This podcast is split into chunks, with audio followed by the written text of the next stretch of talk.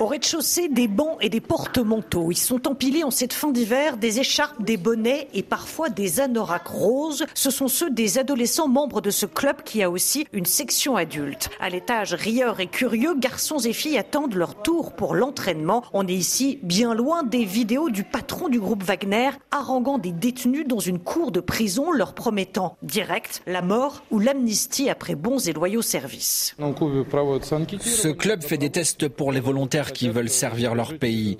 On leur pose des questions, on vérifie le niveau d'entraînement physique avec des pompes, des squats, de la course à pied, des exercices physiques. Personne n'a besoin de forcer. Vous le voyez d'ailleurs ici, c'est une salle de sport ordinaire, accessible à tous.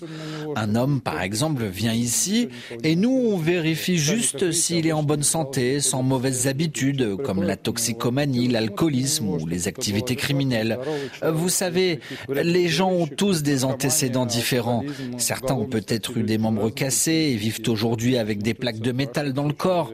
En somme, nous, nous vérifions qu'une personne est en bonne santé et qu'elle est saine à tout point de vue.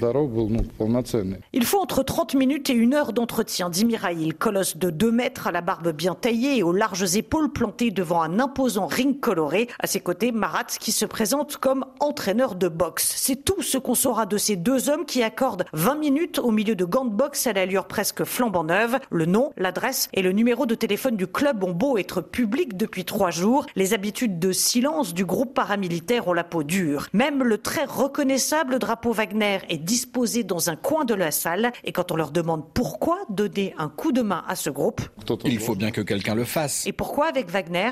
Pourquoi pas? Marat intervient. On leur assigne des tâches et ils les accomplissent. Tout le monde le voit.